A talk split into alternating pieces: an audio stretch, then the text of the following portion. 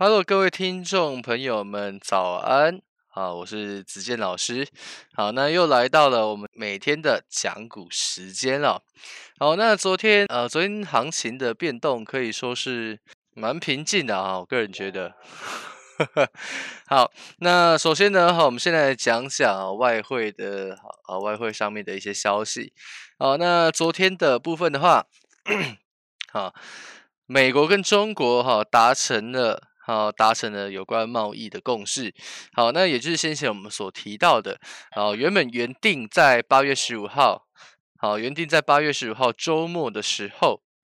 好，美国跟中国要去召开一个视讯的会议，但是后来延期了嘛，哈，那就在昨天突然有点暗度陈仓的感觉，哈，那很快的去通过这一次的一个视讯通话，呃，不过值得去关注的是说，呃，在美中这一次的会谈里面，他们只是简单的去讨论哈，先前中美第一阶段协议执行的一个状况，哦，那后续有没有进一步的细节？哦，那并没有在这一份。哦，在这个消息里面，哦，得到进一步的确认哦。那也就是说，哦，这个在整体的。好，对股市的利多来讲，哈，它的力度没有那么的大，好，因为我们原本预期是说，呃，在这个新一轮的对谈里面，有办法，哈，去推敲出，呃，可能未来，呃，是否有机会去签第二阶段的协议哦，或者进一步达成，呃，一个新的目标等等的，哈，但是这些都没有，哈，只是就单纯的这个框架去做讨论而已，然后那导致导致整个利多的程度其实也不是说特别大，好，那美股的话。好，美股的话也没有出现大涨的情况，啊，这这个就是比较可惜的一跌。好，那再来就是呃，在美国数据的部分哈，消费者信心的数据意外的回落。啊，根据这个美国八月咨商会消费者信心指数公布的情况来看，啊，录得了八十四点八的数值，啊，那可是呢，稍微低于了预期的九十三，哈，跟前值的九十一点七，写下了六年以来的新低。那也比疫情。爆发啊，爆发的这段时间来的更加低迷。那这些呃数据显示出啊，这个消费者好、啊、可能对于未来的前景是比较悲观一点。好、那加上就是好、像最近美国国内也不是那么的平静哦，到处都有这个暴乱，哦、到处都有抗议活动。那这个多多少少也会对好、民众的信心产生一点影响。好，不过美国当然也不是说全然的都很糟糕了哈，在疫情这一块啊，美国的疫情开始有点慢慢的改善了。好，那我们昨天有提到说，啊，美国跟先前确诊的人数相比，好，已经。减少了大概百分之十七左右。好，那整体来讲啊，其实疫情这一块，后面还是有待观察。好，那整体而言啊，昨天外汇市场啊，大家就可以感觉出来说，呃，整个非美货币啊，欧元或者是英镑等等的走势，哦，开始有一点点的卖压，好，开始有一点点卖压的感觉。好，那就是因为啊，近期哈，美元因为这个疫情开始趋缓而有了。好，而有了慢慢反弹的感觉，好，那就导致说非美货币感觉就有点涨不太动，好，不过也不会是一个，哦，也暂时不会有反转向下的一个疑虑了哈，它就是可能就是有点要进入盘整的感觉。好，那股市的部分的话，好，昨天美国三大股指，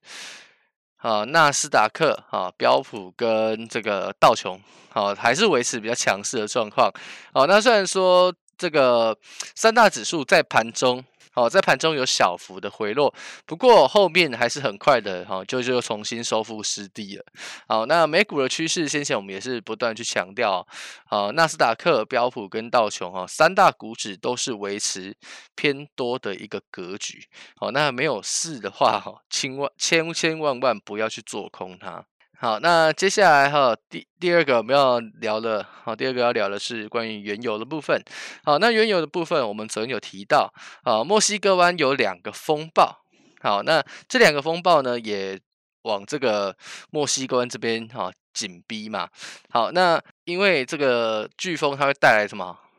好，强雨。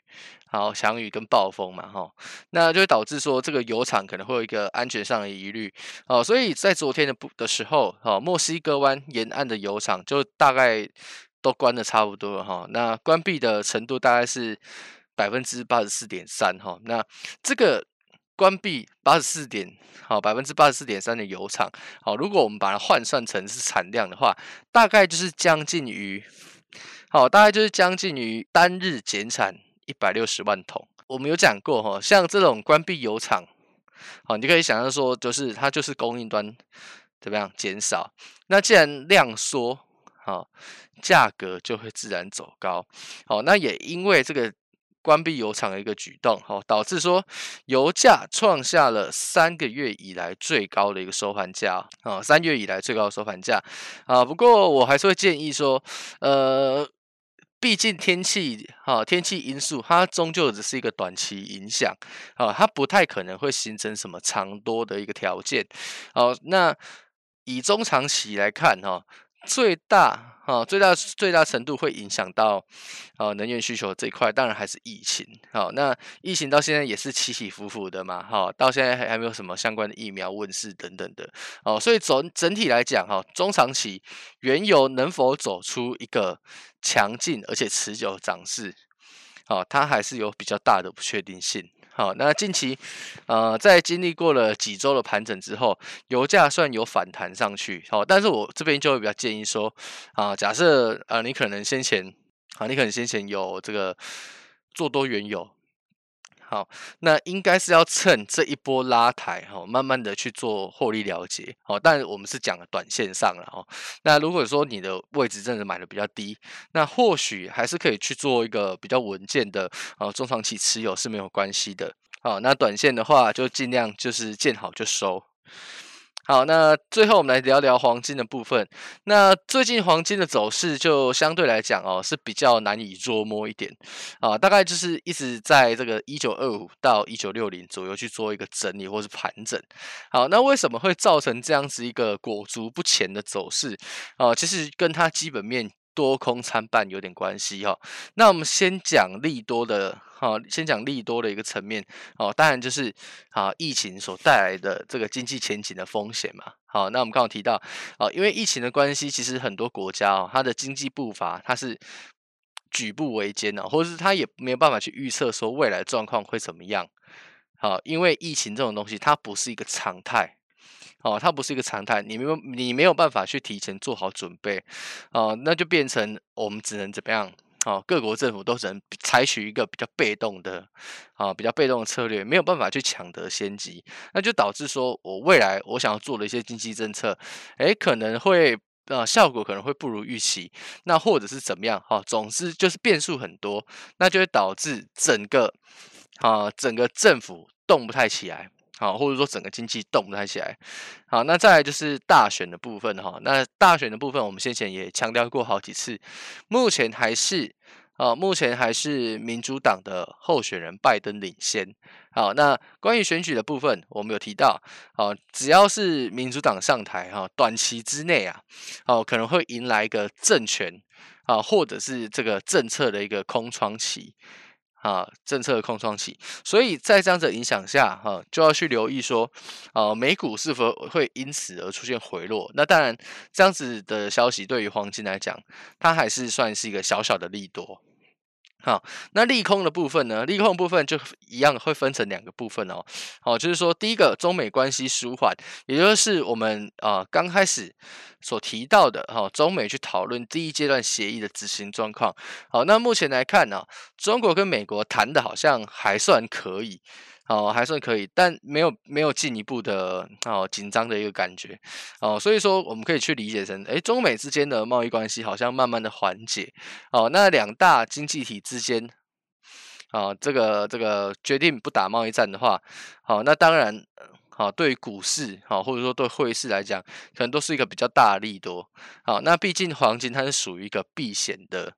啊，避险的商品，呃，避险的商品，那只要说中美关系一旦缓解了，那对于避险需求来讲，可能就没有那么迫切的需要，那甚至会让投资者去啊改变他的这个风险偏好嘛，啊，搞不好就是说，哦，那与其这样，我不如去投资哦更有成长性的资产，哦，就比如说常见的股票，那或者是啊外汇等等的哈这些呃。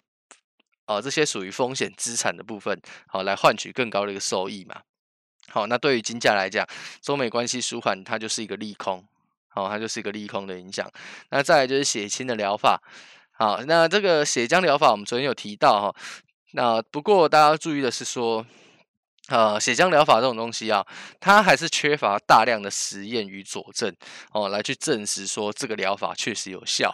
哦。那短期来讲，或许对金价来讲是个利空哦，但是要去注意哦，这种消息啊哈，一旦后面证实血清血浆疗法没有效的话，哦，那对于黄金来讲就是变相的利多。好，为什么？因为大家一开始好血浆疗法刚出来，大家满怀期待嘛，好，然后股价开始涨。好，然后证明它没有用之后，哎，大家就怎么样？好，信心就被打碎。好，那甚至有可能会引出更加强大的卖压，导致先前的反弹怎么样？又重新回到最初的起点。好，那金价因为它先前受到这个利空的打压，可是后面证实它没有效，好，就有可能会伴伴随更加强势的反弹。好，所以。呃，所以血浆疗法这种东西，哈，或者说这个消息啊，可能会是接下来你可以去关注的一些重点啊。好，因为它很有可能会引起行情的行情的一个剧烈变化。好，那明天的呃，明天晚上的话呢，好，也是有一件金融大事哈，那就是呃，这个杰克森霍尔的央行年会。好，那各国的这个央行行长哈，通常都会在。哦，都会在这个年会上去简单的谈一下啊，未来他们国家的这个货币政策好的一个方向。好，那以目前好以目前的情况来说啊，我认为美联储主席鲍威尔呃比较有可能的，好比较有可能的动作是说，呃，他会再去强调说啊，疫情对经济所带来的一个比较强的不确定性。好，那。会维持一个更加宽松啊，或者是说啊，维持目前的一个宽松的一个政策。好，那整体来讲啊，好，那他的声明应该不会有什么太大的变化啊。所以如果说他讲的哦，他接他明天所讲的东西没有去脱离这个逻辑的话，好，那很有可能对于短线啊，不管是黄金也好啊，黄金也好，呃，股票也好，股市也好，哦，可能动作影响就会比较有限。好，那万一啊，哈。最不可能的情况是啊，转变成鹰派嘛，啊，那如果说它突然变得很鹰派的话，那就要留意黄金短线可能就有大跌的可能。好，黄金短线可能就会有大跌的可能。啊，不过就目前来看哈，我还是会认为啦，哈，没什么动作，好，行情没什么动作的概率还是会比较大。好，因为呃，在近几个月，呃，基本面并没有什么太大的变化，哈，顶多就是呃有没有疫苗这样而已。那以上呢，哈，就是今天的播报内容，哈。那希望哈听众们哈都能从中哈获得一些启发跟收获。好，那我是子健老师，那我们明天啊空中再会，大家拜拜。